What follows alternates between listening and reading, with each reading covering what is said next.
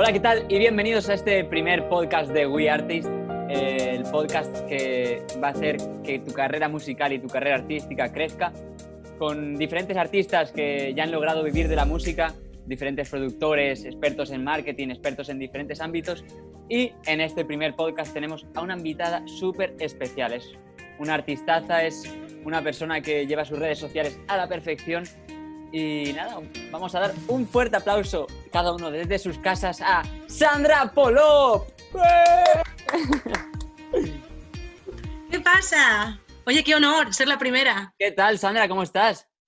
Contenta, contenta de, que me llaméis a mí la primera para romper el hielo. Bueno, sabíamos que contigo no vamos a tener ningún problema de, para empezar el podcast. Dilo, dilo, dilo, no te preocupes, eh, de hablar, de hablar. bueno, pues vale, te apuntas, ya lo has dicho tú. Te apuntas a todo, eso es, eso es genial porque dice mucho de tu persona, además eh, te encanta hablar y qué mejor para empezar que eso. Perfecto, pues, pues nada, yo lo que puedo hacer, si te parece bien, es empezar a introducir un poquito de dónde vengo, para aquellos que evidentemente que cabe la posibilidad, por supuestísimo, que no sepan de mi trayectoria, hacer un... Voy a intentar que sea breve, voy a intentarlo, voy a intentarlo. Venga, Vale, yo empecé mi trayectoria musical con 15 años, yo empecé a trabajar en el mundo del espectáculo en la Comunidad Valenciana, en el mundo de las variedades, que se llamaba, eh, con 15 años con mi compañero Alex Forriols, que también conoceréis porque posteriormente también tuvo la, oportunidad de participar en Operación Triunfo. El caso es que al poquito de, formar parte de, este, de este nuevo trabajo, ¿lo estás escuchando tú o, soy yo? Ah, vale, vale, digo, están entrando mensajes, vale, perfecto. Em, eh, tuve la oportunidad de participar en Operación Triunfo con solo 16 años, era la menor, era la más pequeñita, la primera edición en la que podían entrar menores, pues bueno, como un poquito pues como este podcast, ¿no? Pues eh, yo fui el conejillo de Indias una vez más de, aquella experiencia. Eh, fue magnífico y a partir de entonces pues no dejé de trabajar tanto en televisión como en teatro, como en conciertos y demás. Sí que es verdad que desde hace 15 años que llevo de manera más seria en esta profesión, pues hemos pasado por diferentes etapas, ¿no? Hemos pasado por una etapa más televisiva, una etapa más de teatro, una etapa absolutamente ya más de conciertos en vivo, en la etapa de la tribu, por ejemplo, más de verbena, que podríamos llamar también.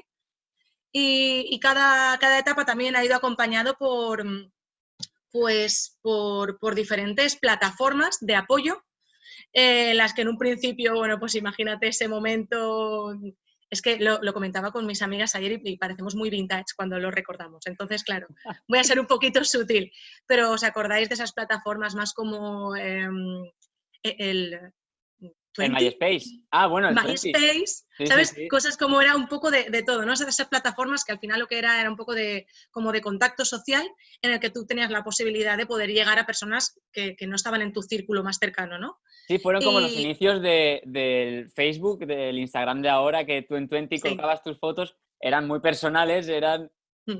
muy... No que muy personales, no, muy personales y de todo, porque la gente yo creo que ha estado grillada siempre y ha colgado lo que le ha dado la gana siempre, ¿no? Lo que pasa es que ahora, pues, con mayor libertad. Tratamos de cuidar más la imagen que damos en las redes. Antes. Hombre, pues deberíamos.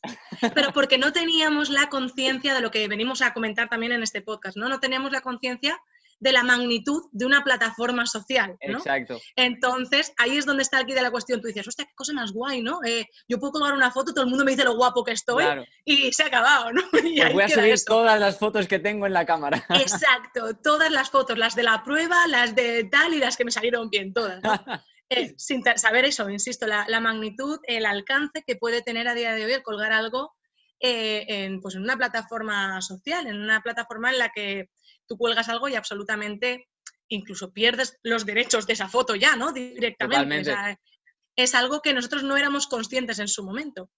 Y ahora, cuidado, ahora tampoco es que lo seamos al 100%, por eso hacemos este tipo de, charlas y este tipo de cursos para ser conscientes de, la importancia de cuidar al máximo este tipo de, propagación de información, ¿no? Sí, ahí es donde quería llegar yo un poco de bueno, has dicho que que eh, estuviste en OT con 16 años, eras la más pequeña, y eso dice mucho de ti, de, tus ganas de, de, comerte el mundo, de, Para mí eres una, una, leona, una guerrera, es verdad, porque eh, has hecho teatro, has hecho televisión, has hecho conciertos acústicos pequeñitos, conciertos con la tribu, grandes, eh, has hecho de todo y, y has hecho hasta cosas muy importantes en redes sociales. Eh, al final han pasado muchísimos artistas por, por, distintos programas que una vez se terminan, pues eh, les cuesta mucho retomar un poco su, su, vida artística normal. Y, y, tú mm. has sabido ahí crear tu propia marca en, en redes sociales.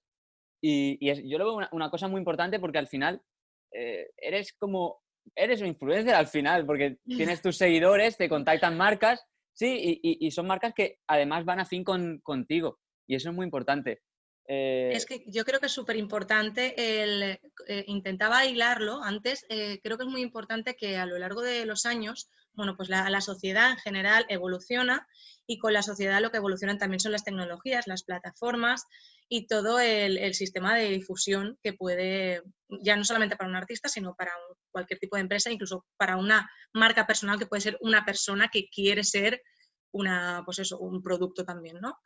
Eh, eh, la historia eh, consiste más que nada, yo no tengo ningún secreto, ningún truco, yo creo que lo que he intentado hacerme en hacer en cada momento es adaptarme a cómo iba evolucionando, ¿no? A cómo iba evolucionando las cosas, a no tener miedo, a decir sí, pero sí con la cautela y sobre todo para mí ha sido muy importante, como comentabas, cuando hay marcas que se interesan por, por mí como, a mí me hace mucha risa la, palabra influencer, porque influencer, pues al final es una persona que como tiene gente que le sigue, pues es una influencia hacia esa gente, ¿no? Pero, porque tiene unos gustos determinados, porque le gustan las chorradas que pones por la mañana, yo qué sé, ¿no? Lo, lo que sea.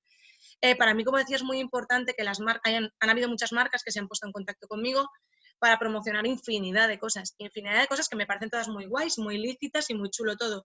Solo que yo solamente he aceptado aquellas que he pensado que tenían un vínculo o con mi forma de ser, o con mi forma de pensar, o con mi rutina diaria, o con mi profesión.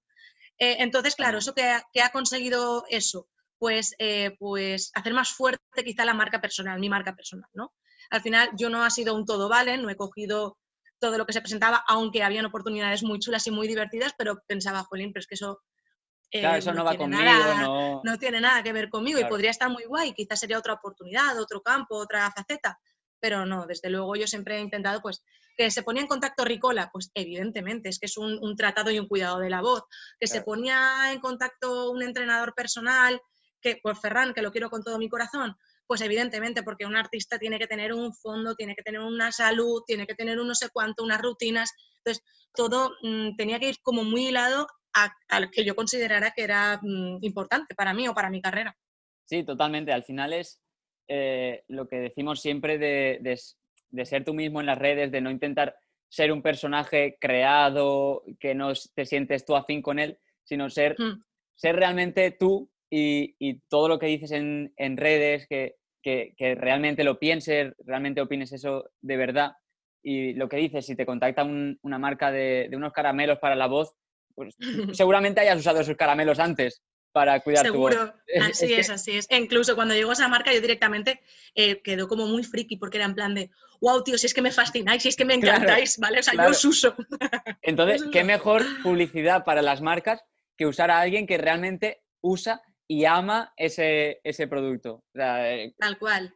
El problema está, Marcos, precisamente en eso, ¿no? En que la gente a día de hoy tiene tal inquietud y tal motivación por estar constantemente en esa plataforma o porque se le contacte o porque se tal, que a veces cogen cosas que incluso eh, son contraproducentes eh, unas con otras y, ya no, o sea que al final eso puede estar bien a corto plazo, pero a un medio largo plazo, que es lo que nosotros vamos a intentar fomentar en todo esto, ¿no? Una carrera larga y duradera, eso mm, te resta credibilidad. Totalmente, totalmente. Eh, mm.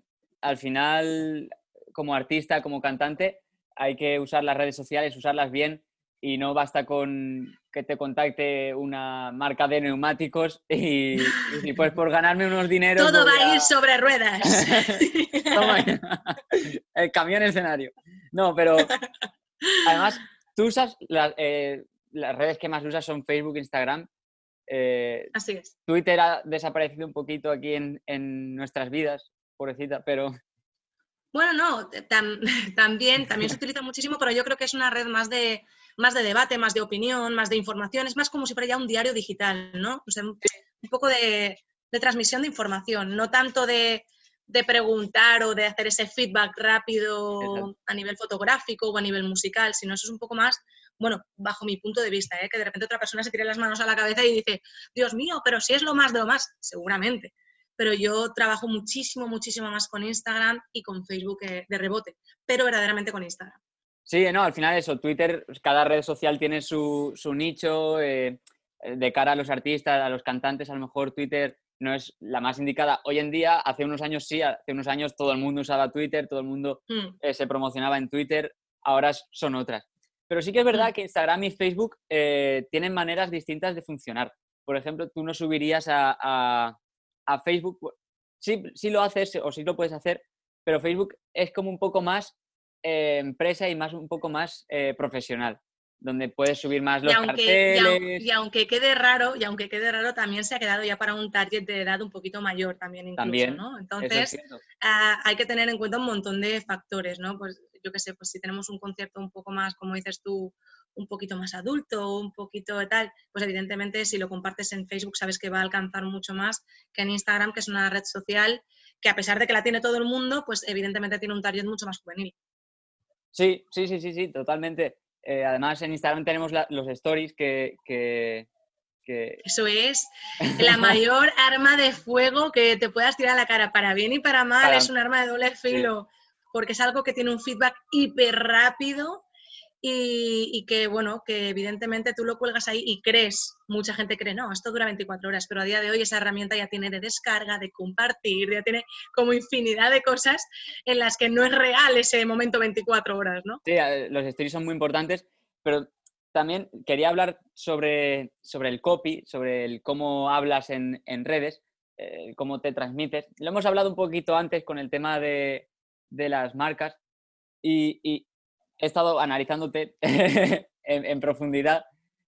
Y es que tú cuidas mucho el, el, copy, cuidas mucho el cómo hablas, porque además es muy personal, es, es muy, muy tú. No, hay otra cosa. Te, te, inventas tus palabras, eh, la gente la relaciona contigo y, y, eso mola mucho. Además, a la hora de hacer stories, tienes tu look ahí que haces tus diseños muy chulos. Y esas cosas, cuidarlas, eh, está muy bien. Eh, es importante. Mira, al final, la relación a través de redes sociales, de Instagram en mi caso, yo la cuido tan, tan, tanto como si fuera una relación de amistad con una persona que conozco. Quiero decir, yo soy una persona detallista en mi forma de ser. Soy una forma, de una forma de ser así más detallista, más cuidada, más mirada, me gusta sorprender. Así es como soy con mi entorno cercano. Entonces, evidentemente, no puedo eh, contactar con las 21.000 personas que me siguen, pero mi manera de poder contactar con ellos es siendo también detallista a través de las redes sociales, ¿no? Y hablando de una manera, pues, eh, tal cual hablaría ahora mismo si estuviera mi madre o una de mis mejores amigas aquí a mi lado, ¿no? Eh, cuando dices que utilizo como mis palabras y la gente las relaciona conmigo, es porque es verdad, porque al final todo el mundo tenemos incluso etapas en las que utilizamos mogollón una palabra y luego la cambiamos y, y eso no lo filtro, sigo también haciéndolo en mis redes sociales. También es cierto, eh, y esto es porque hay que hacer mención, que yo cuido muy mucho las redes sociales, pero también tengo a una persona detrás conmigo en la que incluso si en algún momento puedo generar algún tipo de duda, es un social media, es, es Lidia Villalba, es la persona, es mi sombra, es la persona que si yo cuelgo algo que, ostras, igual esto se puede malinterpretar y yo como muchas veces digo, ostras, ¿en serio? Pues lo cambiamos rapidísimamente o se redacta antes de...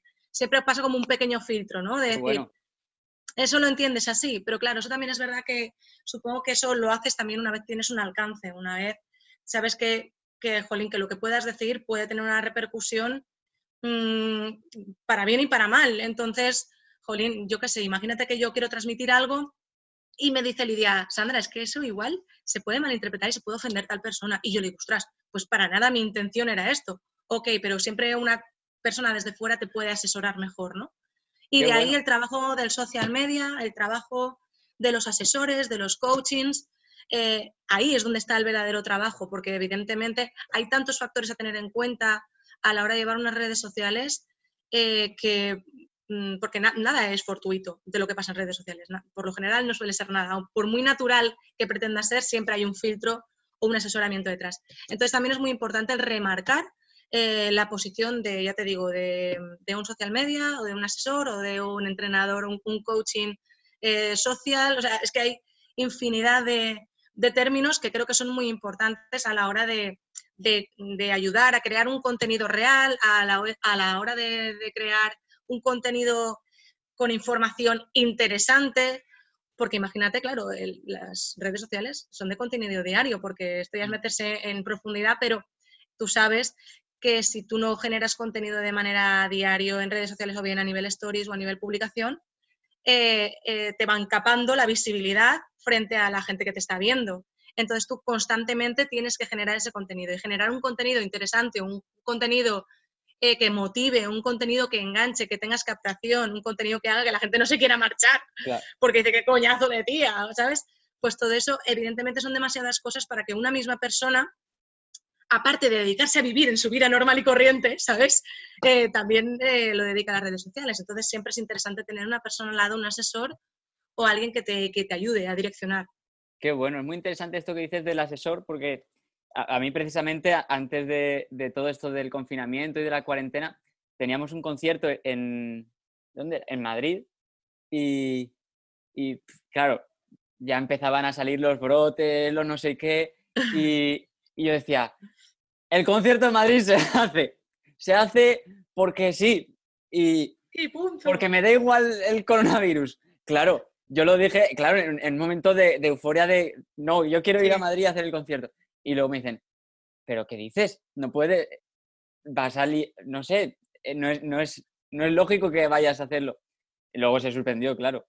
Pero Sí, pero claro, momento, es, lo que, acabas de comentar, eso es. Tienes una persona al lado que te hace de pepito grillo que te dice, oye, mejor no lo subas porque... Los artistas por lo general somos personas absolutamente viscerales, absolutamente sensibles, emocionales y muchas veces eh, nuestras emociones están aquí arriba y necesitas a alguien al lado que te diga, ¡Ey, vuelve! ¡Vuelve que eso no! ¿no? Entonces creo que es muy interesante porque dentro de la naturalidad del artista, que está muy bien, tiene que haber al final un... sí, un, filtro, un pequeño control que te diga, oye, pues relájate y, no pongas eso porque igual, igual la lías. Exacto. Que también, Exacto, lo que... Dime, eso te iba a decir. No, que también a veces igual es bueno liarla para que... No, sí, a veces es bueno liarla, pero bueno, quiero decir, la liamos con cosas que de verdad tenemos aquí en el estómago que no podemos, por ejemplo, mira, te voy a poner un caso eh, muy concreto sobre cosas que nos pasan generalmente a los artistas. Es eh, los temas tabú, temas que no puedes tocar en redes sociales porque supuestamente, claro, como la paridad va a ser enorme de, público, pues siempre va a haber alguna parte en la que le ofenda, en la que no le guste esa manera de pensar y tal y cual, ¿no? Entonces, por lo general, todos los representantes, asesores y demás te dicen, tienes que ser... Eh, Políticamente correcto. Exacto. Vale, pero luego hay momentos en los que decimos, pero ¿por qué tengo que ser políticamente correcto si a mí esta temática que está pasando o esto que están sacando en la tele me parece una aberración? Es que me parece una aberración. No es que opine que no, no, es que esto me parece que hay que denunciarlo y decirlo. Ojo, pues hay por muchos filtros que me diga a mí mi representante o mi asesor o lo que sea, es para decir, no, no, perdona, esto es mi plataforma, pues la gente que me sigue tiene que saber que a mí esto me parece una aberración. Temas políticos, temas, por ejemplo, es que temas tabú, ya lo sabéis, son políticos, animalistas, ecologistas, eh, mm, no sé, todos estos temas que dices, bueno, hay que tener cuidado, pero cuidado también, ¿por qué? Porque todo el mundo puede tener acceso a poder hablar y a poder comentar y nosotros que tenemos esa visibilidad no? Pues por respeto, supuestamente. Pero por tener ese tipo de respeto muchas veces también perdemos nosotros la naturalidad. Sí, y te quedas con las ganas de decirlo. Pero aún mm. así yo creo que eso es una cosa que está cambiando, fíjate, porque hace unos años eh, todos los artistas grandes subían su foto de concierto, su foto de cartel y, ya está, y no decían nada suyo, nada privado. Y eso es una cosa que ha ido evolucionando, sobre todo porque hay mucho músico, mucho artista independiente que se autolleva las redes, que, no tiene una gran discográfica detrás que le diga sube esto, sube esto, no sé qué. Y... No, pero yo, por ejemplo, tampoco es ese caso, pero sí que tengo una persona en la que me dice, cuidado, ¿sabes? O sea, yo tampoco tengo esa, esa plataforma grande pero lo que sí que es cierto es que las redes sociales es muy importante eh, cuando el asesor te dice cuidado con estas temáticas, tabú, ¿no? Más que nada es porque las redes sociales tienen memoria, siempre. O sea, tanto la televisión, la radio, los diarios digitales, la prensa escrita, todo tiene memoria y las redes sociales también. Es decir, tú dices algo y eso te va a seguir siempre.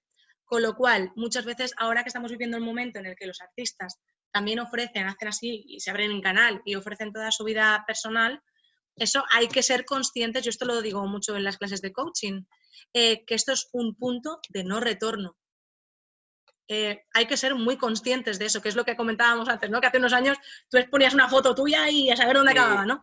Ahora mismo tienes que ser conocedor de esta información, de que esto va a ser un punto de no retorno. Quiero decir, tú el día de mañana em, estás embarazada y pones todas las fotos y las fotos de tu hijo y de repente vas por la calle y te paran y te dicen cosas del chiquillo, oye, no, de mi hijo no puedes decir. No, amigo, tú? lo hiciste público. ¿Vale? Esto, te he dicho esto porque es un caso como muy rimbombante. Pero con eso, con todo, si tú hablas de política, de repente, es que esto es muy serio porque te dicen, no te vamos a contratar en tal sitio porque sabemos que tu ideal es no sé cuánto.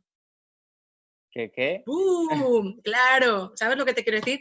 Hay como, hay que ser conocedor de esto. Y luego, pues si lo quieres decir, evidentemente que estás en total tu derecho, eh, ser consecuente.